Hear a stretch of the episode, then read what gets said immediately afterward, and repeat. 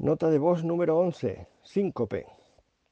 El síncope es un episodio de pérdida de conciencia repentina y momentánea, caracterizada por ser aguda, transitoria y reversible. El síncope se produce por una falta de aporte de oxígeno al cerebro debido a una disminución del flujo sanguíneo. Suele ocurrir en momentos de ejercicio o estrés. Se inicia con una debilidad muscular y una claudicación en decúbito lateral y se produce la pérdida de conciencia. Generalmente el dueño describe que estaba como dormido o muerto. En ocasiones aparecen opistótonos, cabeza hacia atrás y, extremidades rígidas, y a veces pueden observarse espasmos tónicos, micción o defecación, pero es infrecuente la salivación o la masticación. La duración suele ser muy corta, segundos, y recuperan rápida y totalmente.